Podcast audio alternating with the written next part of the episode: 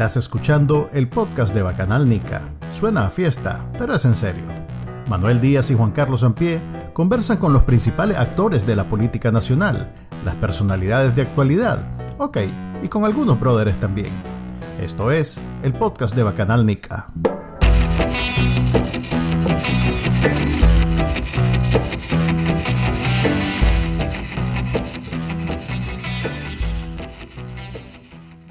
Bienvenidos al episodio número 56 del podcast de Bacanalnica. Nos acompaña como siempre Juan Carlos Ampie. Y el invitado de hoy, creo que teníamos ya bastante no tenerte. Este es un periodista destacado, director de un medio destacado. Pero te vamos a dejar a vos que hagas la presentación de quién sos y a qué te dedicas. Porque somos demasiado perezosos para hacerlo nosotros. Adelante. bueno, yo soy Álvaro Navarro y dirijo el medio Artículo 66 y un gusto, por supuesto, estar eh, conversando hoy aquí con eh, Manuel y con Juan Carlos. Gracias, hombre. Eh, oigo plato y oigo tenedores. Eso es que te agarramos en medio, en medio del. ¿Cómo es que dice la gente? El, no es el brete, es el. No, no, podemos decir el menor porque el nombre está registrado. Oh, Álvaro. está comiendo. Para los que nos están escuchando en el podcast, Álvaro está criando a una perrita blanca. Hasta la cita rosada tiene. Sí, se llama Brixie. Ah, Felicidades, Alvarito, por tu paternidad.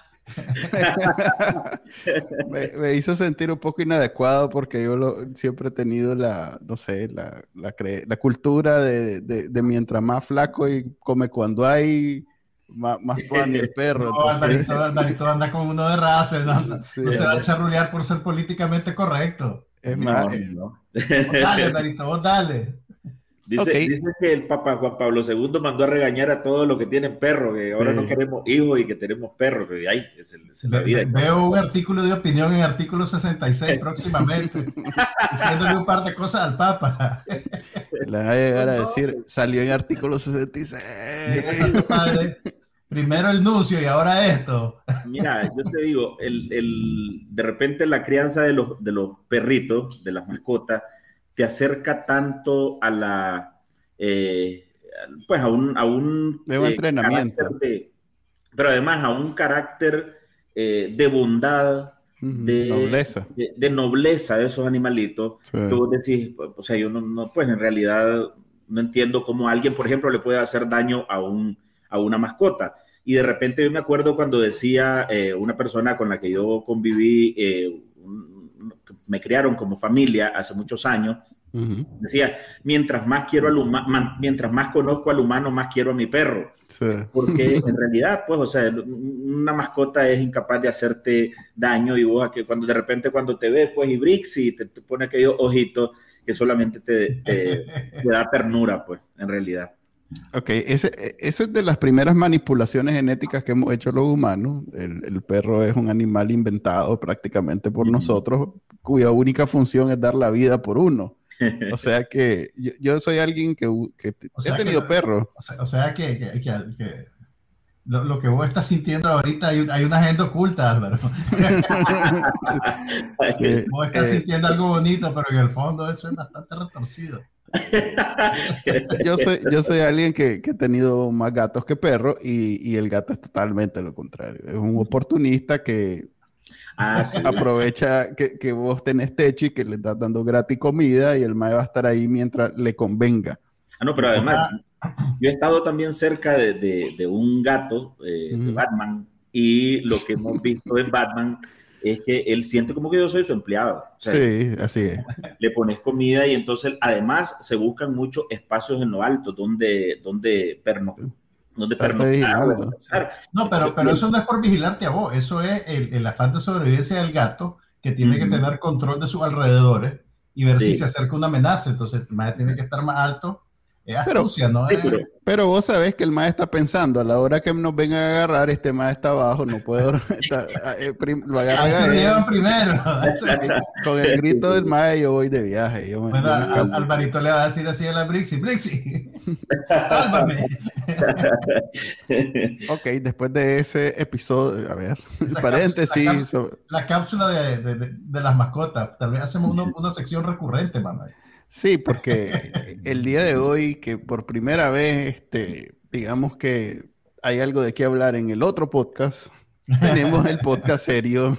El Oscar tuvieron un episodio de violencia doméstica. No sé si podemos llamarle violencia doméstica cuando no, hay un domicilio. No, porque no están casados los, los involucrados directamente. Pero hubo violencia, black on black en, en, los, en los Oscar y nosotros vamos a hablar de cosas serias. Y vamos a empezar con la noticia de la semana pasada. Eh, se le está cayendo el mundo a Daniel Ortega. Eh, sus empleados, literalmente, están renunciando.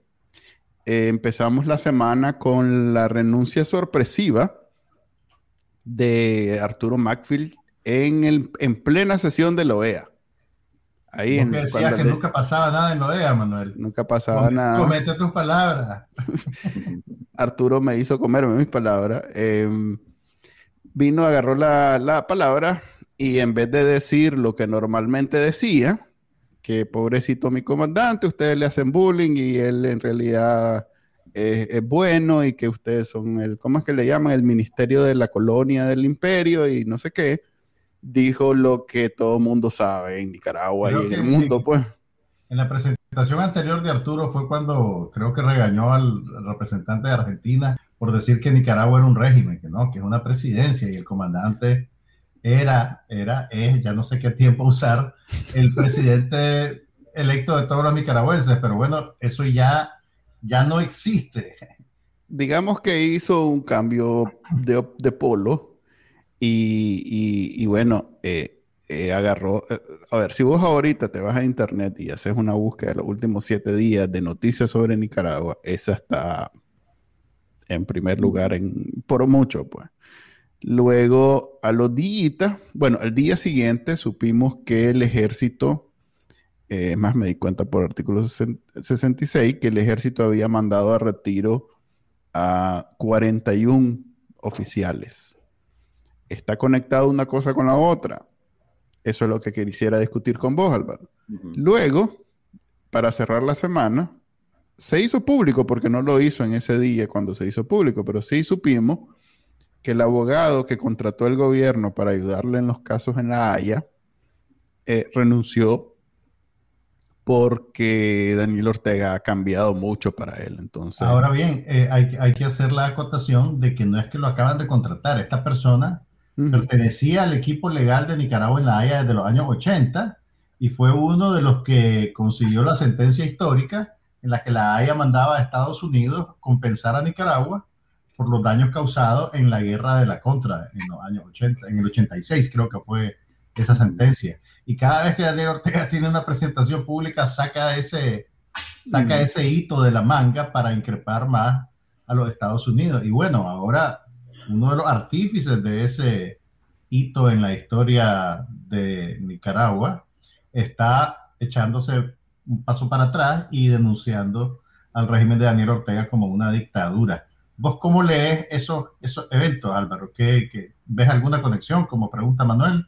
Mira, en el caso, bueno, me da la, eh, me causa sorpresa de que la renuncia del señor de la Haya en realidad ocurrió antes Creo que el 2 de marzo fue la, es la fecha de la carta, pues. Antes de la denuncia de Macfield en la OEA, es decir, eh, parece que este señor es el, es el, el eh, original. de lanza, ¿verdad? Es el, lancero en, la, en las renuncias, en, la, en el degrane o en el aparente degrane de la dictadura. Eh, sí, efectivamente, el tema de Macfield nos sorprendió a todos. yo creía que iba a ir a leer otro comunicado que él medio ha confirmado, que al final solamente se los pasaban, pues, del Carmen se los mandaban para que los leyeran y eso es lo que hacen todos esos pasapapeles que, que están eh, dando la cara por la dictadura en todas las instancias. Eh, no estoy de acuerdo con vos que esto parece que es el derrumbe de la dictadura, o sea, yo, yo creo que la dictadura también, y hay que decirlo, está sólida eh, ya por distintas razones. Uno, porque están montados sobre la arma y dos, por el miedo como dijo Macfield, que le produce a un montón de gente, o sea, el miedo lo hace sostener toda una, una carga eh, para sus propias vidas, para sus familias y, y, para, y, y, además y también y, mantener en pie a la dictadura. Eh, eh, además del miedo por el, salario. O sea, vos lees en redes que mucha gente dice, ahí estaba leyendo, por ejemplo, a un grupo de opositores que están llamando a los, a, los funcionarios a abandonar, abandonar a la dictadura. Yo creo que a los funcionarios, pues no hay necesidad de llamarlos porque, porque por desinformación no están ahí tampoco. Eh, están ahí. a esta altura del partido nadie puede alegar es que yo no sabía, es que yo no, sabía. No, no, no, eh, están, están, o, como digo, por miedo o por porque tienen que sobrevivir también. O sea, hay un montón de gente que depende eh, del salario del Estado eh, y hay altos funcionarios que también están por oportunismo, pues, eh, o, gente que está cerca de la dictadura por oportunismo. Entonces, no sé eh, si, si pues haya necesidad de llamarlos, como digo, a que los dejen. Y tampoco creo, por esas razones, tampoco creo que, y hay otra gente que también está por lealtad, pues hay gente que aunque sepa que son asesinos, hay gente que aunque sepa que están encarcelando gente injustamente, celebra que tengan encarcelados a... y está de acuerdo, está de acuerdo con la violación de, los derechos humanos y toda la, justifica, pues. Eso me parece que son como los cuatro eh, pilares que sostienen a la dictadura. Miedo, conveniencia, eh, eh, eh, lealtad y oportunismo. Entonces, ¿qué pasa después de, la salida de Macfield? Bueno, yo creo que sí, que hay un montón de funcionarios que la están pensando, ¿verdad? Y dicen, bueno, implicará esto también un debilitamiento, me voy a quedar yo aquí y, otros se van a ir saliendo así, entonces yo voy a ser más colorado que, que aquellos cuando esto, cuando esto termine. Por supuesto que yo sí creo que lo hace pensar. Eh, y, replantearse el, papel que están jugando en, la historia del país. Eh, pero, pero son bastantes, como digo, o sea, no, no, no creo que sea tan fácil, me parece que la, la salida, eso contribuye al debilitamiento moral de la dictadura, pero no es lo que va a votar a la dictadura, pues, o sea, el hecho que se vayan que se vayan saliendo funcionarios eh, así, eh, eh, no, no, lo veo. Ahora, que si están conectados, como digo, pues a menos que Macfield haya sabido de esa renuncia, probablemente sí, porque estaba en un organismo internacional y entonces él quiso adelantarse a, anunciar, a hacer público, porque vio que una persona importante también ya lo había hecho y que eso se iba a saber. y con el tema de los militares, yo no, no, no creo que esté conectado porque, bueno, el retiro eh, eh, el mandar a retiro a militares es una cuestión que no se hace de la noche a la mañana tampoco, pues es algo que debieron haber eh, venido planificando desde hace varios meses para saber a quiénes en el escalafón de mando es a los que van, a los que ya no pueden. Lo que sí es un, síntoma, o, o, más bien una realidad en el ejército, es que esos retiros obedece al intento de irse quitando eh, cuadros que tienen ahí que ya, no, que ya no pueden ascender y que en realidad no ascienden porque arriba están los jefes que ya van por la tercera edad, ya van arriba de los 70 años y que no los, y que no los, no los pueden retirar por lealtad después, porque además son los que le sostienen el mando para abajo eh, y que sostienen a la dictadura. Es decir, Julio César Avilés y, su, y sus allegados, los más, los más fieles, no se va del ejército y eso impide que todas esas promociones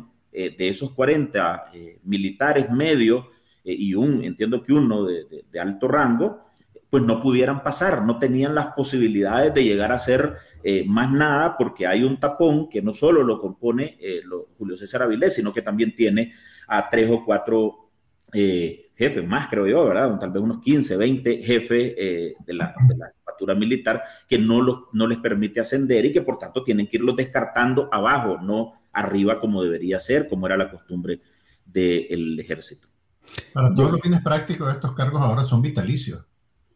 Eh, claro, totalmente, pues, o sea, Julio, y, y, no es porque, porque Julio César Avilés, eh, pues, o sea, sea la estrella máxima del manejo de armas o del manejo de tropas, o sea, no, es porque, porque es un servil más, porque es un eh, sinvergüenza y porque tiene que sostener a la dictadura y porque él le garantiza a Daniel Ortega la sumisión del resto del ejército a los intereses de Daniel Ortega.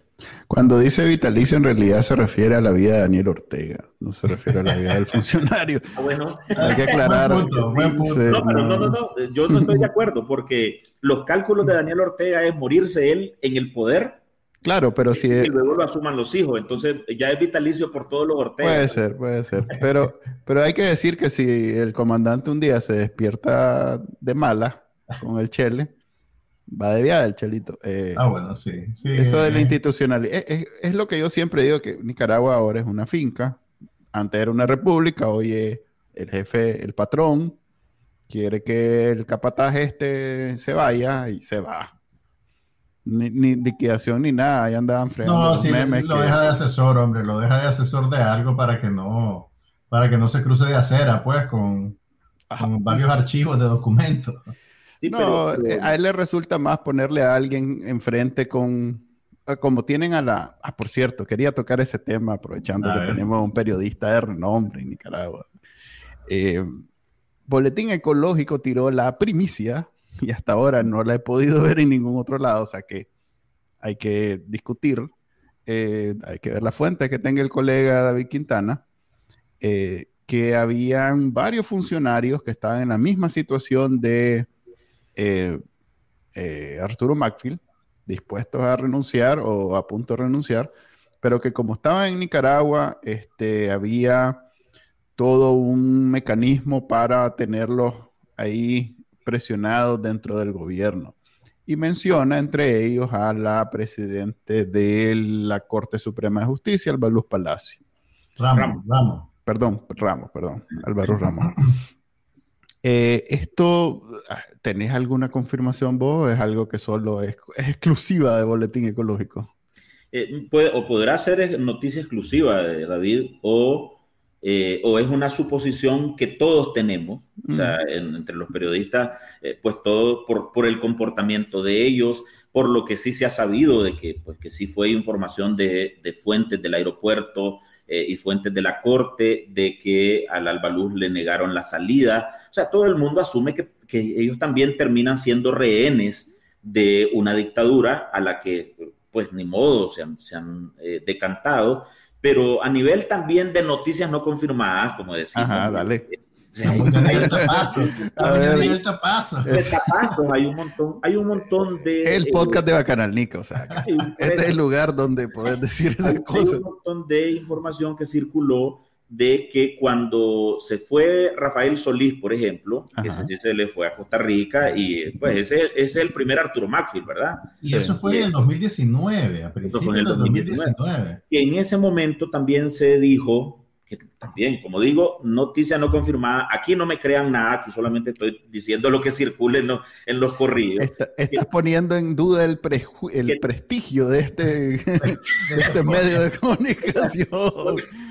Eso lo digo, ¿verdad? Lo que circuló. Ay, hombre, estoy jodiendo, dale. que, la, que, la, también iba de viaje y que eh, estaban buscando salidas y tal, y que entonces, claro, que, pero que como eh, Rafael Solís dio, hizo público eh, muy rápido de que ya estaba afuera, entonces ya el Albalú ya no pudo, ya no pudo caminar más, pues, y entonces inmediatamente les quitaron todo y, ya hasta más reciente que se supo lo de que le habían eh, impedido la salida, que ella tenía que irse a hacer un chequeo médico y que no había, y que no había podido salir. Me parecería también, o sea, que es insostenible porque, pues, la Albalú se puede ir como se, han ido 140 mil nicaragüenses, ¿me entendés? No necesariamente pasando por el aeropuerto si quisiera, eh, aunque supongo que si, si es el caso, a ella la tendrían eh, más vigilada, pero, pero hay maneras, pues, de que ella se puede escapar, se pueda ir, sale con una peluca, sale disfrazada y que se vaya si quisiera. O sea, no debe de haber. si eso llegara a pasar, queremos ver fotos. Ahí, ahí es donde yo digo.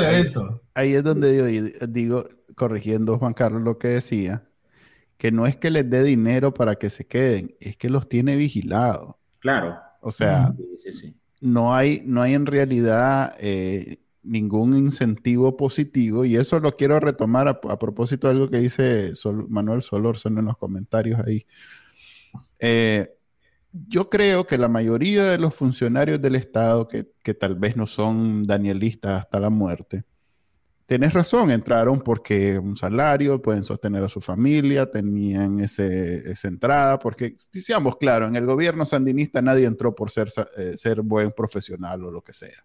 Pero, Todo el mundo entró por una afinidad política. Pero sí hay gente que está desde los gobiernos anteriores, la gente que está en cargos técnicos Okay. no necesariamente entraron por partido político. Que lo fueron, lo fueron, este, ¿cómo se llama? Lo fueron filtrando, lo fueron depurando, porque mostraron afinidad al partido. gente de carrera, pues, o gente que, que, aprendió a funcionar dentro de dentro A eso me refiero, pues, que, e, e, es famoso el, el, el, el, caso donde te dan el carnet del partido y entonces vos si decís, no, yo no quiero carnet del partido, va para afuera. Entonces, digamos que o, o, o, o, soy, o entraste por el partido o en algún momento dijiste, a ver, pues, acepto ser eh, militante sandinista. Mira, eh, a propósito del comentario de Solórzano, por justicia, eh, yo por eso siempre menciono los cuatro pilares, o sea, estoy de acuerdo que hay algunos que están por el hueso, pero a esos son los que yo le llamo pero por conveniencia. Ahí es donde yo quiero, ahí es donde yo quiero hacer mi acotación. yo creo que sí, un montón de gente está ahí por eso, pero no se va, no se va por una razón de miedo. O sea, que ya no es, o sea, que el que no se ha ido del, gobierno no ha sido porque, eh, ok, me convenía, ya no me conviene, me, voy, ya no. Más bien lo veo como una cuestión de etapas. Pues. Sí. En vez de ser eh, que ahorita vas a estar entrando, ya nadie está, a ver, en otras palabras, creo que todo el mundo está convencido que Daniel Ortega y su gobierno no le conviene a nadie.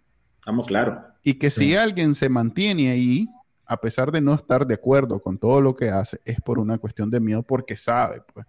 O sea, yo, por ejemplo, recuerdo... no todo tampoco, Manuel. O sea, ah, ¿vos crees que realmente hay gente que diga, bueno, ahorita esto es lo que me conviene, voy a quedarme? Sí, sí, sí, sí. Yo, creo que es, un... es decir, por justicia con, con los trabajadores públicos, eh, yo por eso trato de dividirlos en tres o cuatro. O sea, hay unos que están netamente por miedo.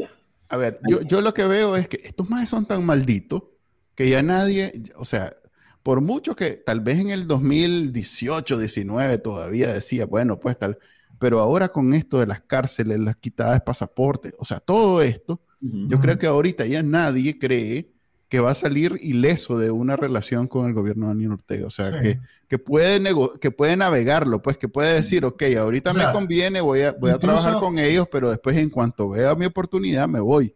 Yo no creo eso. Ahorita Mira, incluso, yo creo que todo incluso si lo racionalizás, pues, o si comulgás con las ideas de, del régimen, realmente sos rehén del régimen. Sí, eso es lo que digo. o sea, desde que no sabes si podés salir del país. Digamos, digamos que en el escenario ideal no te han quitado el pasaporte, ¿verdad? Y sos un funcionario medio del, del, Ministerio X y tenés a la clásica tía de Miami y la querés ir a visitar para sus 70 años, bueno, este escenario se volvió muy específico. Pero esa, ni siquiera esa persona tiene certeza de que lo van a dejar salir del país. Que eh, esta es la receta cubana. Los cubanos vivieron, o todavía, vi no, bueno, ahorita tienen una válvula de salida pero los cubanos por décadas no. Los volcanes de Nicaragua. ¿Ah? Los volcanes de Nicaragua es la válvula de salida que dice el maestro que les da visa para que venga, vayan Pero es la receta cubana, pues no, no, no, podía salir de Cuba y punto. De repente abrían, abrían la puerta para que se fuera gente a Miami y se, y se oxigenara un poco la cosa y mandaran cosas de afuera, pero, pero esa, es la, esa, esa, esa, esa receta cubana. Pero yo creo que, y no sé si atribuirlo necesariamente a un síndrome de Estocolmo, pues, una especie de síndrome de Estocolmo, pero lo, que vos decís es cierto. O sea, yo creo que el, 100% de los trabajadores tienen dudas eh, de que si la dictadura se cae y qué va a pasar con ellos, de todas maneras, es decir, están casándose con una idea suicida, pues, de sostener a una dictadura. Pero, pero en medio de eso, yo creo que también hay gente que sí cree, que sí está convencida de que el comandante es santo, sabio, y que, y que entonces tener presos a un montón de gente es parte de eso porque eran delincuentes de verdad. O sea, hay gente que tiene eso metido en el cerebro. A esos son los que yo sí identifico, que pueden ser pocos, ¿ok? Pero hay leales que sostienen a la dictadura. Es decir, por eso yo lo dejo, trato de dejarlo bien claro. Hay, hay miedosos, hay gente que tiene miedo, que, que está ahí por, porque le han sembrado el terror. Eh, hay leales, que son esos pocos, eh, a, lo que, a los que vos ves que defienden hasta muerte, como decía eh, Manuel Solórzano, de que efectivamente hay gente que defiende a muerte a Daniel Ortega, ahí aún sabiendo que son criminales, que, son, que es una dictadura delincuencial, eh, y hay la gente, los oportunistas, es la gente que le está sacando, o sea, no es ni leal, o sea, que si mañana viene otro y le ofrece negocio, también se, también se, va, se, va, se va a ir, o sea, eh, y, están los que eh, están ahí por, por, obligación, pues, porque tienen también que sobrevivir eh, y, que y que no tienen otra alternativa económica, pues, muchos de ellos. Eh, a ver, yo estoy seguro que Macfield, si estuviera en Nicaragua, probablemente no habría hecho lo que hizo. O sea, lógicamente él tenía una, una, ventaja, pues, que, funcionaba a su favor y era que estaba físicamente fuera del país. Claro, y ya de una vez, o sea, volver a salirse de la oficina en la, en la OEA y pedir asilo en Estados Unidos. Supongo que eso es lo más rápido, que, que incluso no lo hizo el día que renunció, probablemente eso ya lo venía preparando con sus contactos ahí mismo, con el embajador gringo, con, con, con bueno, el mismo secretario de la OEA dijo que eh, están, eh, estaban dándole, eh, buscándole mecanismos de protección para, para que él se pudiera quedar seguro, pues. Pero esa imagina... no la tienen todos los trabajadores públicos, hay que decirlo en honor a la eh, ¿Te imaginas el nivel de frustración de la vieja rimada? Así le digo yo a la Rosario Murillo para los que no leen Bacanal Nica. Marca registrada Bacanal Marca registrada Bacanal Nica.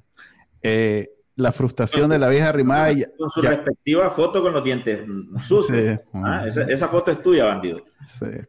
la mayoría de esas fotos famosas. esa foto viene de los medios oficiales. sí, yo sí, pues, pero yo, yo, me di la paciencia de cortarla, sí, de limpiarle. De subirle el contraste, ahí viene la manipulación imperialista, ¿ves? Le subí el contraste para que se viera más oscurito el zarro. Es que la imagen no deja que se tome, no se deja tomar foto, entonces yo tengo que buscar en sus apariciones en, en televisión ah, para encontrar. video, le sacaste el fotograma. Claro, claro. Todas esas son de video. Ah, no, eso, lo, eso, lo, aprendió en los talleres de la CIA, Álvaro. Sí, vos, sí, vos crees que la Rosario va a pagar a cinco fotógrafos que tiene, de, lo, de los que eran eh, los mejores fotógrafos de, de los medios de comunicación en los 90, eh, para tenerlos haciéndole a ellos la mejor pose posible, pues, o sea, si, si ah. Daniel Ortega ya con esos casi 80 años y camina todo enclenque, todo decrépito, el fotógrafo lo pone chavalón, entonces vos ves a la propaganda del gobierno mostrando a Daniel Ortega como, como que si está empezando sus años de guerrilla. No, el, video, el video es implacable y peor cuando te agarran en vivo en un lugar que acabas de llegar, lo viste en la... Y fíjate que el más, antes los más, los más agarraban sí, subían en 2K los videos y ya dejaron de hacerlo por precisamente, era demasiado detalle, entonces ahora ya lo bajaron un poquito. Además, los cortes que hace Manuel cuando le señalan, ¿por qué me ponen aquí? ¿Qué son? ella. Es ella. ella. Y eso viene de las transmisiones en vivo que ellos mismos ponen al aire. Es el nivel, de, el nivel de eficiencia de, de, los medios, ¿cómo se le llaman? Los medios del poder ciudadano ya se me olvidó lo que te iba a decir. Porque tuvo que, tuvo que revelar. Ah, a ver, a ver. Eh, ¿Te imaginas el nivel de frustración de esta señora que está acostumbrado a echar preso, mandar a matar a la gente cuando le hacen una letra? Que este maje en, en la OEA se robó todas las cámaras. O sea, yo creo que fue la Yo creo que ha sido el video de la OEA que más se ha visto en la historia de, de los medios de la OEA Así de grande. Varios, representantes dijeron que era la primera vez que algo así pasaba. O sea, en, toda la historia de la institución. Pues, pero la frustración de esta madre no poderlo mandar a matar porque no lo tiene cerca y solo poderlo llamar y que el madre venga y le haga no, le contesto. No le contesto. Fue una experiencia nueva. Fue una experiencia nueva. La pobre Camila, lo que debe haber sufrido ese día. A propósito de los, de los servidores públicos y de la frustración de esta gente, eh, también quiero eh, eh, resaltar una publicación de Nicaragua actual. Tampoco nosotros hemos podido corroborarlo por ningún medio, de que también le pasaron la cuenta de Eric Ríos. Ah, Eric Ríos es un chavalo de la JS. Eric Ríos era un chavalo de la JS, yo lo conocí en la universidad. Incluso en mis tiempos, él fue parte de una estructura estudiantil en la carrera, ¿verdad? O sea, es una cuestión bien básica porque él estaba como en primer año, cuando yo estaba como en tercero, cuarto en la UNAM. Y por supuesto que ha sido un militante eh, sandinista desde siempre. Incluso él y su familia estuvieron señalados en el fraude del 2018 de atacar a pedrada a un, a un opositor, de reventarle la cabeza y eran una de las fotos famosas de eh, los opositores ya vapuleados por protestar contra el fraude, a unos fiscales de un centro de votación ahí en el lado de Ciudad Jardín. Son eh, bien revolucionarios, pues. Eh, sí, sí, pues, bueno, ahí dejémoslo. Eh, entonces, el, este muchacho pues, pasó a tener mucho poder al lado de la Rosario Murillo. Él era del, de la, red comunicadores. La red de comunicadores. Él fue uno de los que empezó en esa estructura de la red de comunicadores. estaba también en el INJUVE, eh, tenía vínculos en el, eh, en Telcor con eso de, de los troles, porque él era el, gran capacitador, eh, pero además era un, supuestamente un ideólogo, ¿me entendés? O sea, no es que solamente les enseñaba cuestiones técnicas, es también la, ¿cómo se dice? La ideología. Político, era un político. Sí. y dice Nicaragua actual, como digo, yo no lo he podido corroborar, que también cayó en desgracia y este era por tener empresas al margen del permiso oficial, ¿verdad? O sea, se le fue arriba, se quiso ir arriba en el negocio y, ya puso una, una, especie de productora o de, o de eh, empresa que, te quiere hacer la competencia a vos, Manuel. Empresa de, marketing digital. De marketing digital, exactamente. Entonces, eh, y parece que eso no estaba autorizado por la señora eh, y, cayó en desgracia según la publicación de mis colegas de Nicaragua actual. No, no, no, no sabemos. Eh, él, él, sigue en Twitter, yo lo he estado leyendo en Twitter. Lo empecé a seguir además, para que vea que, que estoy tratando de, corroborar qué, es lo que pasó ahí.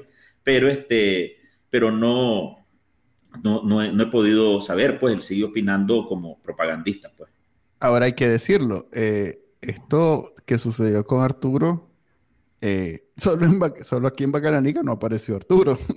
Yo creo que hasta en programas deportivos salió. O sea, todos los medios se despacharon hermoso con, con, con, con, las, sus declaraciones. Pues. Bueno, pues fíjate que... Pues fíjate bueno, ok. Te voy a decir que tampoco yo lo llamé el propio día, eh, le envié mensaje Alguien más de mi equipo lo hizo ese día y al día siguiente y extrañamente no nos ha contestado. Yo creo que hay eh, una, una, afinidad con los de la UCA. Yo por eso quería hablar con vos al respecto porque como él estudia en la UCA, yo, yo veo que la entrada siempre... ¿Te acordás cuando éramos compañeros con Luis, con la Lucía? Sí, tal vez. Me parece. Bueno, pero yo, yo, estu yo coincidí en coberturas con Arturo también, es decir, ah, yo, yo, yo, ya lo, yo lo conocía, pues yo supe incluso cuando a él lo nombraron, creo que fue como en el 2000, 2009, 2010. Creo que en el 2011 fue. 2011, algo así que lo nombraron eh, agregado de prensa de la Embajada de Nicaragua en Washington. O sea, eh, y, yo, pues, y lo supe más allá de lo, que, de lo, de lo oficial, ¿verdad? Él creo que me lo comunicó, me dijo tal cosa, me voy a ir, hermano, no sé cuánto. Pero yo eh, estoy sospechando que él no me ha contestado en estos momentos porque cuando, bueno, pues cuando él estaba como representante de la dictadura, es decir, lo que, lo que ha hecho ahora a mí me parece eh, apreciable, eh, un, gran gesto político de él que ha revitalizado de esperanza a un montón de gente y yo creo que hay que agradecerse, ¿verdad? En este momento, pero bueno, lo que estuvo haciendo antes no era de aplaudírselo, él era uno más del, entonces, probablemente la cobertura que nosotros hacíamos a sus apariciones eran muy críticas como son las coberturas de artículo 66. O sea, yo no, yo no voy a andarle sobando la espalda a nadie si está del lado equivocado de la historia. Rectificó, qué alegre, como dice Monseñor Báez, tenemos que eh, apreciarlo, de, de, mostrarle eh, cercanía en esa decisión, porque también no es una, una decisión fácil es un tema que debe ser bien difícil para ellos. Pero bueno, la cobertura que hacíamos era crítica porque él estaba como vocero de una dictadura. Y, habían caricaturas incluso eh, de Caco que seguramente a él no le gustaban. Yo estoy sospechando que por ahí eh, eh, tal vez él se había molestado antes de renunciar. porque tal vez él ya sabía, pues, ah, me están tirando pedradas cuando no saben lo que yo voy a hacer más adelante, pues, y yo creo que... Tal vez no lo sabía en ese momento. Pues, eh, Sí, por eso. Entonces no sé, pues. Pero, Ahora, ese, es, el dilema. De, ha hablado conmigo, pues. Pero mira, ese es el dilema de esta situación. Pues los que estamos en este bando, por así decirlo, queremos que hayan más Arturo, ¿verdad? Sí, totalmente. Y entonces, ¿qué, significa, eh, eh, digamos, darle la bienvenida a la gente que toma esa decisión? ¿Hasta qué punto o de qué manera podemos convivir nosotros y ellos con las cosas que hicieron antes? O, qué grado de responsabilidad se le, se, le atribuye a, las cosas que ha hecho el régimen. Pues de eso hablamos en otro podcast con, con Israel Evite. Israel tiene la teoría de que realmente la gente que ha infligido violencia, por así decirlo, que es, digamos, como el, el, grado más alto de complicidad, eh, eh, realmente es un grupo reducido dentro del gran aparato, no solo el aparato político, sino ya nos pasamos también al aparato estatal, pues donde tenés un montón de burócratas que, que, no necesariamente son, que, que, no son los que jalaron el gatillo, que no son los que deciden sobre la violencia, que no son... Pero entonces, ¿Cómo negociamos eso nosotros? Pues? En una, yo tengo la siguiente filosofía, que es una simplificación de lo que acabas de decir, que si vos no anduviste una Hilux pegando balazo, no te preocupes por salir corriendo de Nicaragua, no, no, te va a pasar nada, lo cual no quiere decir que si por corrupción, robar, mentir y todo lo demás no vas a pagar consecuencias, pero no es lo mismo. Eh, a ver, eh, eh, pagar esas consecuencias que el, el maje que, que mató a, en fin, a un montón de gente en, todos lados una, de Nicaragua. Una, persona pues que haya, que haya matado, sí, pues, responsabilidad criminal y no hay declaración que limpie eso, pues. Así, o sea, ahorita alguien le va a recordar alguna vez, como, como decía el, el, pobre eh, Cachirulo. Mira, eh, le, recordaba, le recordaban a Ramón Parrales cada, cada cierto tiempo, pues. Eh, sí, es, todo mundo. Eso de Nicaragua es mentira. yo, yo, también coincido. A mí me parece que en general los opositores son bien, bien duros con la gente que ha estado adentro, pues, y entonces, ah, sí, es que ahora es el bueno, es que ahora es, ahora este, si este ha sido, no, no, no, espérate, pues, o sea, me parece, yo coincido totalmente con eso, mi líder, señor Baez, de este domingo, pues, que tenés que ser, tenés que ser condescendiente, entender que ellos han decidido salir del secuestro y que, y que nos necesitamos todos, o sea, aquí todos estamos enfrentados a una dictadura que, que, no solamente eh, te puede echar preso, también te puede matar, porque, porque a, a costa del poder eh, son capaces de hacer cualquier cosa. Eh, y de eso debemos de estar claros, pero, pero si hay gente que se va desgranando, que se le va saliendo al régimen, independientemente que en su momento haya estado ahí, que se haya mostrado defensor de, de ellos, pues hay que abrazarnos. O sea, yo creo que es una oportunidad de debilitamiento de la dictadura. Eh, ahí la gente eh, son como bien, como digo, bien, eh, bien duros. es que son las redes sociales, hombre, las redes sociales con eso del anonimato y que no es impersonal, no tenés a nadie enfrente, no te vale eso, despiadado, cruel. Y... Las redes sociales te agudizan, te agudizan una tendencia que pertenece a la naturaleza humana, pues, ¿me entendés? Sí, pero uno se mide más si, si lo tenés enfrente, pues no. Si hay consecuencias, te medís más. No, pero si puedes ver a la otra persona, si puedes tener esa empatía de, estar frente a un ser humano, o sea, hablar de él en un modo abstracto, conceptual. El, bueno, nosotros no decimos Batracio, Sapo, esto y lo otro. Digo Bacananica, ah, no digo Arturo 66. Este, y es una cuestión que, que, obviamente si se trata de personas, yo tengo amigos de, de mucho tiempo en el, en el sandinismo, yo, yo si tengo una conversación con ellos, ellos saben mi posición, ellos saben que no es que estoy viendo eso como bueno, pero eh, eh, son seres humanos, pues, y en la mayoría de los casos hay una historia detrás. La vida no es tan simple como blanco y negro, pues hay Pero igual igual cuando digo que los batracios aquí, los batracios aquí, los batracios allá, me estoy refiriendo a ellos también, obviamente, pero no es una cuestión eh, deshumanizada, ¿cómo es que decís vos? No, pero, descarnada, No, pero ahí, no, no, no, pero, pero, pero sí lo es. Sí, lo, lo que quiero decir es que en, la, en, las licencias literarias que nos damos nosotros. Tal vez no te la deberías de seguir dando. Podemos hablar en esos términos, pero que yo nunca me refiero a personas específicas más allá. O sea, hablo del bruto de UNED. Navarro. Ah, bueno, ese, individuo sí. a ver, ese, es el planteamiento, ese es el planteamiento que me hago. Es algo que le diría enfrente en su cara si lo tuviera. A Wilfredo Navarro sí se lo diría. Sí se lo diría. Clarísimo. Se lo diría y se lo diría también a Daniel Ortega, se lo diría a la vieja esta, se lo diría a los parásitos esto que a los hijos. Pero probablemente hay un montón de gente que, es más, cuando escribo de ellos, digo, ok, no, no tengo nada malo que decir en realidad no tengo nada malo que decir. Excepto que es un sapito pochomil. Por ejemplo, pues, pero hasta eso, un concepto más abstracto. Hay, una, hay un detalle aquí, y vos acabas de tocar, creo que podemos abordar ese tema. En Twitter, que es como el, es como esos callejones que nadie pasa después de las 6 de la tarde en los barrios, este, solo que todo el tiempo. Eh, hay, hay, he notado pues que yo a veces le caigo mal a uno, a veces le caigo mal a otro. A veces. Ah, es que se turnan entre quienes me dan ganas. Entonces, por ejemplo, he notado que por la precisamente por la visibilidad y lo sobresaliente que ha sido artículo 66 estos últimos años, eh, de pronto, cuando tienen algo que, la ultraderecha, llamémosle así, tiene algo que decir, agarra a artículo 66, confidencial y tal vez uno que otro, y, les, les, cae encima, pues diciendo que son de alguna manera una izquierda que solo quiere eh, tal vez estar en contra de Daniel Ortega, pero en realidad tiene una gente izquierdosa que va en contra de los principios y valores de, eh, ni sé cómo llamarle, porque la derecha en Nicaragua no es así, pero la ultraderecha. Pues.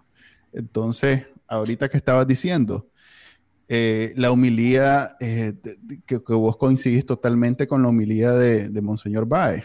Es irónico para mí que esta gente, entre sus tantas cosas que defiendes precisamente ese fervor católico, eh, son los más crueles, o sea, no, no son los más moderados a la hora de expresarse de los demás, sino que son los más machete en mano, pues.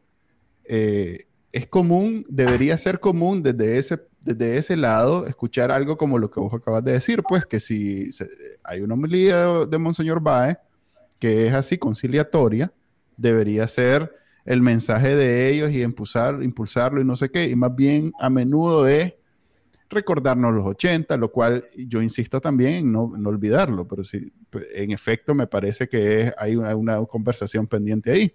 Y lo quiero enlazar también con lo que la carta del abogado esta que acaba de, renunciarle a Daniel Ortega. Que dos terceras partes de la carta es hablar bellezas de los sandinistas en los 80, con lo cual yo no estoy de acuerdo. Eh, para nada, me parece. Yo creo que más bien orinó fuera el guacal.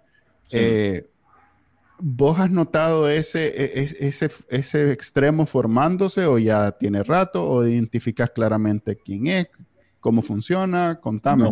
ya, yo creo que ya tiene rato, o sea, que hay, hay gente bien radical, o sea, hay gente que, eh, es lo que digo, o sea, cualquier cosa que haya pasado por el sandinismo o por la izquierda, eh, es demonio, o sea, no, no, no, no nos podemos acercar ahí y a nosotros incluso nos tildan de MRS, así, sin, ningún, sin ningún aderezo, pues, ni mayor explicación. Es, dicen que nosotros somos los voceros del MRS porque pues tenemos una, una cobertura amplia, porque además yo coincido que hay eh, disidentes del sandinismo que son importantes en la lucha contra la dictadura de Daniel Ortega, eh, de los 80 y de ahora, es decir, ahora Maxfield, es decir, hace una semana hizo una denuncia y me parece que en este momento su voz es importante en contra de la dictadura de Daniel Ortega. Quien, quien lo niegue es un, pues, eh, no está conectado con la lucha real contra la dictadura.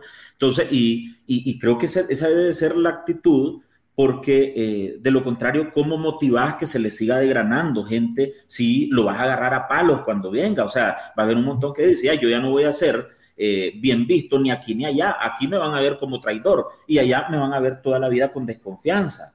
Entonces, no podés alentar ese sentido si lo que querés es, el debilitamiento de la dictadura, por un lado.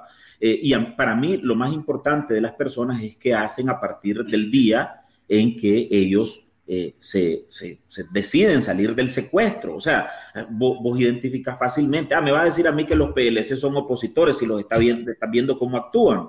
Por supuesto que no. Pero hay gente dale tiempo, Álvaro, dale tiempo. El, día que caiga, el, día que caiga, el comandante va a decir que estaban trabajando desde adentro por oportunismo. O sea, pues, que también la gente no es tonta y lo puede identificar con mucha facilidad. Pero hay gente disidente del sandinismo de los 80 y de ahora que vos los ves, o sea, vienen claros, decididos, tienen una, una postura eh, eh, eh, consecuente que va haciendo aportes a la lucha en contra de la dictadura. Por tanto, yo creo que tenéis que reconocerle, o sea, por ejemplo, pues, la Tamara Dávila y la Ana Margarita Vigil, o sea, que están presas, que, además de que son jóvenes, no tienen ninguna... no tienen nada que ver. Creo que la Tamara ni siquiera había nacido en los 80. Ah, claro, porque, porque, porque tienen una eh, eh, posición ideológica de izquierda, entonces las vas a agarrar a latigazos y además, y hay un montón de esos radicales que están en Twitter que, que, te dicen, no, esas son cómplices, al fin de cuentas son tal cosa. O sea, no hacen nada eh, que, que, ellos puedan reconocerlo. Ve, son personas respetables, han sido muy consecuentes. Esas dos muchachas que estoy mencionando, sin, sin meterme a mayores,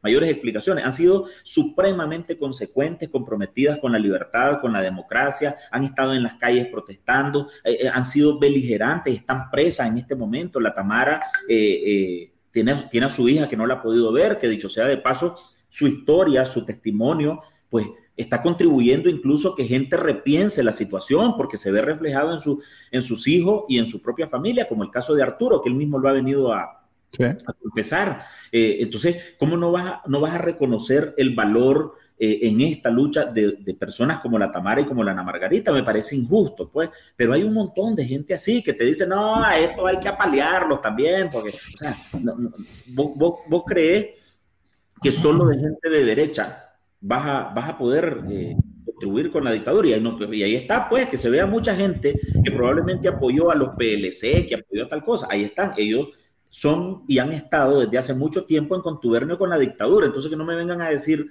que, que, así ah, que estos izquierdosos son peor por tal y tal razón, porque los derechosos ahí están, están compartiendo con la dictadura y están de cómplices de la dictadura. Entonces, eh, deberían de replantearse sus propias dudas y sus propios cuestionamientos. Ahora bien, algunas de esas cuentas no son cuentas necesariamente de personas legítimas, pueden ser troles que pertenecen al sistema y que están ahí para sembrar división y para sembrar ese tipo de discursos. Pues. Es posible también, Eso es un problema. Fíjate que a nosotros que siempre nos están acusando de, de entrevistar más de un lado que del otro, vivo extendiendo invitaciones a esto, que en la mayoría son anónimos, y, no, hay, no hay como, o sea, son, para los efectos podría ser un maecito entre el core haciéndose pasar, solo haciendo lo de los rusos, pues, haciendo, revolviendo las aguas para que nadie cree en nadie, pues. Ahora, yo te diría también esa, esa, esa idea de que hay dos lados, eh, en, situaciones como esta no, no, no, es válida. A ver, eso, eso también, eh, yo insisto. ya, me he hecho recurrente. Yo creo, que vos no podés sopesar, digamos, lo que te cubre un medio legítimo con un aparato de propaganda. O sea, un aparato ah, de propaganda no es un medio legítimo y no es un lado, es propaganda. Yo lo que, sí, no, no es eso, no era lo que quería corregir. Lo que quería sí decir era que eh, sí hay dos lados. Nicaragua tiene el lado ideológico. E, ese, ese discurso de que no, en realidad en Nicaragua eso no, no es cierto. Tenemos dos lados, tenemos los conservadores y tenemos los más... Tienes muchos lados, porque tenés grados. Sí, pero correcto, pero digamos que eh, tenés dos colores y hay eh, tonos dentro de esos colores. Eh, y yo creo que el, el, el, secreto no es verse, verse el uno al otro como sin, sin problemas, sin defectos, sino más bien verse claramente con todos los defectos y con todas las deudas pendientes que hay desde los dos lados y ponerlas al aire y que ahí estén y que no esconderlas y que no estar siempre haciendo de cuenta que eh, no hablar de eso es equivalente a unidad o a conciliación o lo que sea, más bien es al revés, es hablando de esas cosas. Por eso, Ahorita lo que dijo este señor en su carta de renuncia, yo hubiera querido, por ejemplo, que, y, bueno, hasta ahora solo ha dado una entrevista a Carlos Fernando, y Carlos Fernando sí le dijo, ¿y por qué hasta ahora? Pero yo hubiera querido que le dijera, mira, pero todo esto que decís de los 80, aquí hay un montón de cosas que en Nicaragua no son tomadas de esa manera. Sí. Que a propósito del 2018, que hemos tenido esa oportunidad de revisitar algunos algunos temas tabú que no se hablaban, ahora estamos claros, porque se volvió a repetir la historia casi que calcada de papel carbón, que todo eso de las contras y el imperio y no sé qué, ahora somos un montón de gente que antes decía que el imperio nos está mandando a la CIA, ahora somos nosotros los que estamos enviados por la CIA. Más bien este, este señor, este abogado, eh, como dicen en inglés, double down on la idea, porque dijo que comparó Nicaragua con Ucrania y metió segunda, eh, metió segunda, Ucrania, ser. porque era una invasión de Estados Unidos, o sea, invisibilizó, por así decirlo, a los nicaragüenses que adversaban al Frente Sandinista y su proyecto ideológico y que habían o habían gravitado hacia la contra o se habían tenido que exiliar por persecución. Entonces, obviamente, pues como él pertenecía al equipo que hizo la sentencia en la Haya denunciando a Estados no se quiere contradecir. Exactamente, probablemente no quiere contradecir algo que debe ser el, el, asterisco más, más, grande en su currículo, pues digamos. Sí. Pero eh, eh, está perpetuando esa narrativa, que es la misma narrativa que Daniel Ortega usa ahorita, pues para decir que Daniel Ortega fue el imperio y entonces, ay, bueno, los contras eran nicas también. Y, y se fueron de Nicaragua porque el Frente Sandinista Ahora, creó, condiciones, creó condiciones adversas para ellos y cerró cualquier espacio de participación política que no fuera a pertenecer al Frente Sandinista. Casi los 80 son un ensayo para lo que está pasando ahora. Sí, a mí me parece también, a mí me parece que esa, eh, esa expresión, eso de deshacerse en elogio de Daniel Ortega, es desafortunado de este señor. Totalmente. Eh, porque efectivamente, pues Daniel Ortega ha sido un delincuente de siempre. Esa es la verdad. Partamos de ahí. O sea, en los 80 eh, doraron la píldora por el romanticismo con, la que metieron al mundo entero de que había una revolución, pero en términos de crímenes, cometieron iguales crímenes, eh, forzaron al exilio, persiguieron a la iglesia, cerraron medios de comunicación, o sea, como se, se convirtieron en otra dictadura, pues, que por suerte, como, como además tenían a ese ejército de más de casi 30 mil hombres en la montaña, lo obligaron a que diera elecciones libres en el 90. Esa es la verdad. No, fue por la bondad de su corazón, fue la no, era, no, era, porque era un héroe, pues, no era porque era un gran estadista, un que, que, comprendía la realidad, que no le era eh, favorable, ni nada. Era delincuente Daniel Ortega, y eso hay que decirlo. Además, estaba convencido que iba a ganar. y, además, él estaba convencido que si no hubiera estado convencido que iba a ganar, no lo hubiera hecho. Así Probablemente. como ahora. Sí, ah, sí. Exactamente como No tenía todavía Roberto José. sí. En paz descanse, Robertito. No, ojalá que no. No sé si en paz, pues, pero vos sos un mejor ser humano que yo, Manuel Díaz. No, lo que pasa es que son palabras vacías para mí. Yo soy agnóstico, pero es lo que dice la gente. yo, pues. conozco a alguien que dice cuando, cuando alguien así como Roberto José pasa la inmortalidad, Dios lo tenga en su santa llama. es poco generoso si querés, pues, pero. pero ok. Como yo, sí, como yo sí soy, a diferencia de ustedes, yo sí eh, soy un poco más creyente, entonces no me atrevo a decir que una persona que le hizo tanto daño al país descanse en paz, porque para mí sí, sí me parece una expresión bondadosa, pues. Entonces no, no, me, no la voy a desgastar. ok, eh, estaba viendo en, en, ¿cómo se llama? En La Última Mirada News, que es un programa que yo veo todos los fines de semana. Ahí te, ahí te mando los 20 dolaritos, ¿oíste? el anuncio. Eh, que está el resumen que hiciste los últimos meses y, y estaba revisitando la toma de posesión de Daniel Ortega y el desastre eh, protocolario que fue esa toma de, de, posesión, toma de posesión, así eh, que dejó tirada a la banda, que, que la, se le olvidó el nombre. Toma de posesión. Oh, bueno, las de verdad, pero en este caso es solo la asignación que, se le olvidó el nombre de la mujer, que la otra no llevaba dónde ponerse, en fin, la verdad es que eh, son impresentables, como, es como, ¿quién fue el que dijo? Soy impresentable, el, el, el, el, maje de, que entrevistaron ahí en Confidencial, el maje de, de ay, el de la Unión Europea, que dijo, este gobierno es impresentable, que repitió en la ONU el mismo argumento, el mismo, mensaje. El mismo mensaje, solo puso la grabación del video. Un mensaje pregrabado. Ah, eh, eh, Human Rights, el de Human Rights Watch. Sí, sí, sí. Está viendo en la cara del brother, pero se me olvidó el nombre también. Sí, que dijo, eh, son impresentables. Imagínate, Arturo decía, eh, si han ido por montones del, del, del Ministerio del Exterior, como la, la, Cancillería, lo, lo, que sea, pues. del área diplomática de Nicaragua se han ido por montones funcionarios. Que no sea público, que no se sepa, me imagino que debe ser aprovechando lo mismo que aprovechó Arturo, que como está fuera de Nicaragua puede darse el lujo de renunciar sin grandes repercusiones porque pues se queda... hablando hablando de, de cosas impresentables, ojalá que esta gente que está saliéndose del gobierno escriba un testimonio o algo, porque la manera en que esa, esa maquinaria debe funcionar debe ser una cuestión novelesca. Si vos lees las entrevistas que dio Arturo, eh, eh, queda, patente que cuando, cuando él estaba dando su discurso, creo que esto es la, la, entrevista que le dio a la Lucía, no, no, parece que nadie lo estaba monitoreando. Sí, que hasta después lo llamaron, sí. Y se dieron cuenta por redes sociales y después le empezaron a, a, mandar mensajes preguntándole que si era verdad lo que, lo que se decía en redes sociales. O sea, eso es que eso es que ya le habían mandado el discurso que tenía que leer y dieron por sentado que iba a leer el discurso y punto, pues.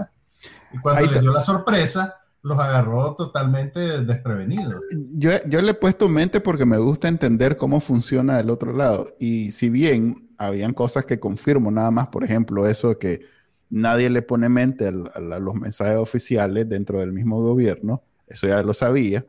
Pero, por ejemplo, que me llamó la atención, no, no, no tenía nada que ver ni con Moncada ni con Daniel Ortega. Dice que toda su comunicación era con la con la Rosario Murillo.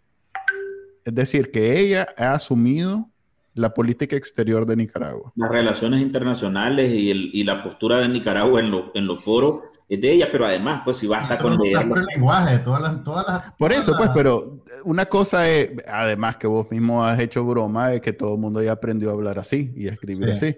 Pero eso de que no hay un intermediario, pues que ella está encima de ese maje, así como está encima de todos los ministros, porque todo lo que repiten a, las 12 del día, a la 1 de la tarde, no sé qué hora es, es el informe que le pasa a cada ministerio. O sea que la maje está encima de todos los ministerios, pero además de individuos así, o sea, debe pasar 20 horas al día administrando, entre comillas, porque ese nivel de administración que ellos tienen, Micro, microadministrando. Microadministrando absolutamente todos los espacios de poder en Nicaragua. Y lo que no le dio tiempo, se maneja. sí, pero además las cosas, cosas como esa, ¿verdad? Eh, te dejan pensando sobre todos esos comunicados de ofensas a embajadores, de ofensas a ministros de Relaciones Exteriores, a otros países, etcétera, y tienen la firma de Moncada o de la muchacha esa, Castillo, eh, la, viceministra, eh, no recuerdo el nombre, y, y vos decís, pero ese lenguaje pues independientemente que vos digas, ¿será que es que ya aprendieron a escribir eh, y a expresarse, pero además a escribir hasta con mayúsculas, que es el mismo formato de la señora? Eh, parece, parece Yo creo, que sí. Yo creo que en algún nivel ya está internalizado, pero las comunicaciones más importantes como una carta que le, esas cartas que le mandaron a la, embajada de España y a la de Colombia, eso lo debe hacer ella personalmente, pues, pero ya esto es especulación a nivel de cuecho, pues, estamos adivinando, nunca lo vamos a saber realmente. Pues, probablemente, sí, probablemente con Arturo podríamos empezar a entender más o menos ya y a tener... La cosa, que, la cosa es que quiera, quiera revelar esos niveles de... Sí, pues tal vez como Payo Solís que se ha quedado callado todo este tiempo. Pero entonces, pero ahí, ahí es donde está lo indigno de funcionarios, funcionarios tan, tan grandes pero tan pequeños a la vez como Moncadita. O sea, pues que permitir que le pongan la firma, su firma, a una babosada que él no ha redactado. Debe ser terrible. Mira, yo eh, con toda esta cuestión de Ucrania leí una entrevista que creo que incluso te la, te la pasé a vos, mandarle el enlace. Una entrevista que le hicieron a un académico experto en el estalinismo. Y él, él, él, estaba comparando en la entrevista a Stalin con Putin y más que nada también como el modelo de, de los autócratas. Eh, eso es lo, lo, que los autócratas ven como su principal fortaleza es realmente su talón de Aquiles, porque te rodeas de gente que no hace nada más que repetirte lo que vos querés oír, y cuando no tenés contrapeso, tus malas decisiones no tienen, digamos, alguien que te detenga y que te diga, mira, no le mandé esa carta al embajador de España, no podés decir que la embajadora de España es una injerencista si, una persona tiene talante de autócrata y está en esa posición de poder, va a hacer lo que, lo que quiera sin importar las consecuencias. Pero si alguien que está funcionando dentro de un gobierno, valga la redundancia, funcional, se detiene, escucha las opiniones y puede cambiar el curso antes de que pase una barbaridad. En el caso de Ucrania, lo que, lo que este hombre decía era que probablemente Putin tenía su fantasía de que en tres días iba a derrocar el gobierno de Zelensky y que iba a poner a un, a un títere y ninguno de los generales y ninguno de los burócratas que le rodeaban le dijo, mira, eso no va a pasar porque Ucrania así, así, así. Pero hasta eso. Están mal diseñados porque la logística del ejército está alterada por la corrupción y el habituallamiento y no vas a tener comida después de cinco días. Entonces, podés mandar a un ejército si en cinco días no tenés cómo llevarles comida. Y estoy, estoy digamos, citando libremente, pues, o inventando un poquito. Pero más o menos eso es lo que estaba pasando en Ucrania y viene del talante autócrata de Putin que no deja que nadie le diga que esté equivocado.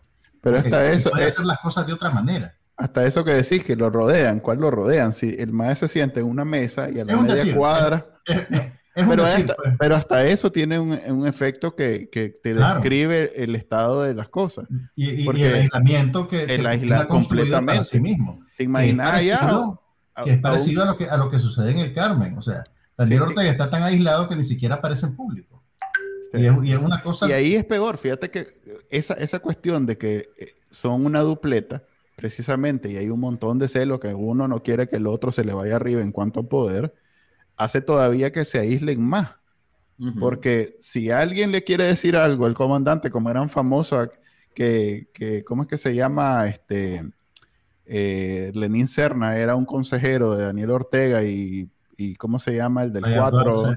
No, pero el del 4, ¿cómo es que, que, ya se murió? Este Nicho Marenco también era un buen consejero, Daniel Ortega, pero ya hay como la vida arrimada, en ese arrimamiento, en ese arrimamiento está celosa de que estos más de pronto tengan alguna cuota de poder, poder que ella con tanto sudor le ha costado, eh, le bloquea el acceso y entonces se van aislando más y más y más hasta que ahora hoy en día son, es, una, es una cajita de resonancia donde solo hay dos.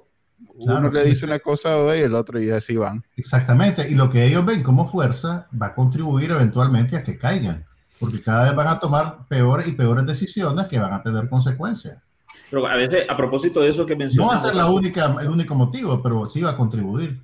Otra cosa que a mí me hace eh, cuestionar, preguntar y sembrar la duda es, ¿cuáles serán las acciones que a las que tiene, eh, sobre las que tiene eh, poder Daniel Ortega? Porque, a ver, todos los ministros están controlados por la Rosario. O sea, todos los ministros, pues, si, si acaso los del área económica, pero ahora ¿quién responden? Antes vos decías, es que estos responden al grupo de Vallardo, pero los ha, los ha, venido decapitando. O sea, eh, si era la, el, presidente del Banco Central, ahora lo ves que no se mueve eh, en nada. Pues Vallardo tenía más como la relación con el gran capital.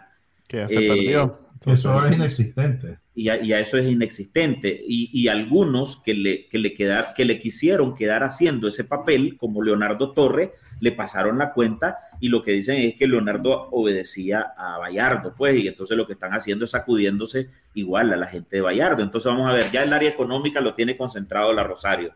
Los ministros del área social totalmente supeditados a ella, pues. Eh, y ahora nos damos cuenta que también las relaciones internacionales, y esto es que jodido manejará Daniel Ortega, pues, la relación el control remoto, el control remoto de la tele, Yo creo que Venezuela, Cuba y Putin, esas son las tres cosas que manejan. Eh, y si es la policía, vos decís, pero si el, el, el consuegro también se ve bien. Probablemente el, el, aparato represivo le toca a él, pues las relaciones con el ejército y con la policía. Sí, pero la, pero la relación, eh, además que como están emparentados como familia, el consuegro no parece eh, tan cercano solo a él, pues, o sea, también está con ella. Entonces, eh, ahí de repente uno se dice, ¿qué hace Daniel Ortega? ¿Será que, que en realidad esa caricatura de Manuel Guillén, no, perdón, de, de Molina, de que el más está con, con las patas en un sillón, con las patas viendo peludas. viendo Élite, que ya viene otra temporada, así que va a estar ocupado el comandante. En realidad es así, pues, o pasa todo el día sedado, dormido, eh, o es que en realidad solo está viendo China, Rusia, y está lucubrando sobre esos temas de China y Rusia, que en, las que no va a parar, no va a pintar nada Nicaragua, pues, al fin de cuentas, o ya, o ya, está, ya, no quiere saber nada de, de, de, trabajar, pues, del gobierno, ¿Quién, quién, quién sabe, pero esas dudas van a, las vamos a tener por muchos años. Yo creo que esta gente, eh, y me quiero ir con ese bonito sentimiento, yo creo que esta gente, eh, a pesar de, todo el poder que han logrado acumular en Nicaragua, eh, navegan en la más completa ineficiencia, incapacidad, o sea, en esa familia que son como 500, tomando en cuenta lo extendido, eh, en realidad, si no fuera, si sacas de la ecuación la lealtad, ninguno de esos quedaría. Eh, eh, es realmente un quién es quién de, la eh, ineficiencia en, términos profesionales, de trabajo, etcétera. ¿Te imaginas esos canales compitiendo realmente en, un mercado libre? Eh, peleando por publicidad, o sea, y es, más o menos es, lo que viene en el futuro. Yo no sé, eso es lo que yo no entiendo. Manuel, pero ya viene del pasado. Cuando Daniel Ortega además, el poder, el Canal 4 era un cascarón que se lo tuvieron que vender a Ángel González, el dueño del 10, y ellos se quedaron únicamente con el noticiero. Ellos solo podían administrar el noticiero para mantener la propaganda del frente. Pues era multinoticia haciendo propaganda. No tenían, porque no tienen capacidad de nada, son un montón de... y eso, y eso que decir, y eso que decís para el aparato de propaganda es cierto para un montón de empresas y capitales que, se han formado en estos años, pues. o sea, funcionan porque pertenecen a un sistema cerrado donde todo está mañado.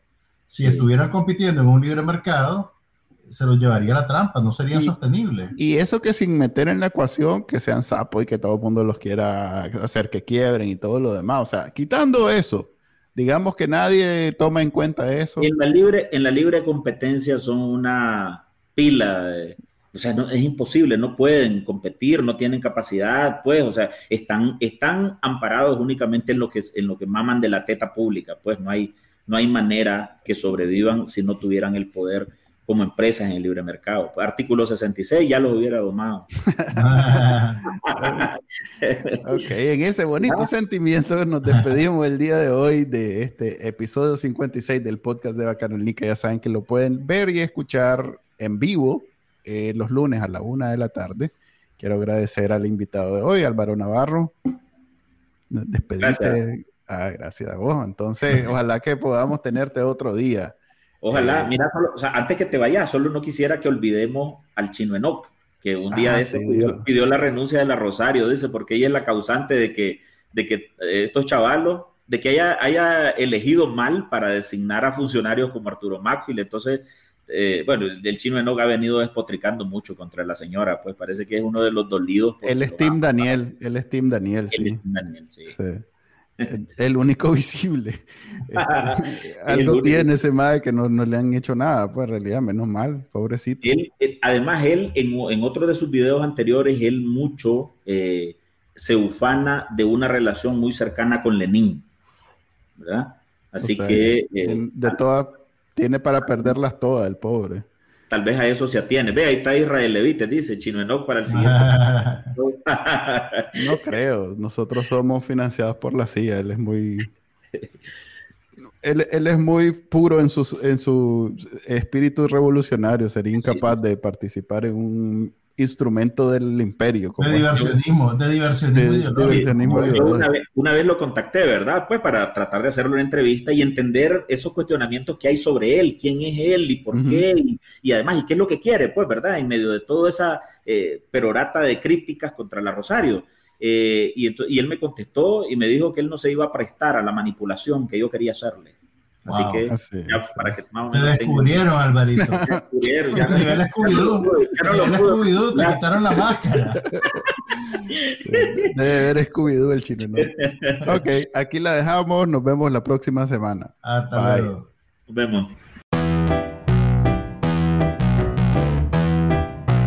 Este fue el podcast de Bacanal Nica.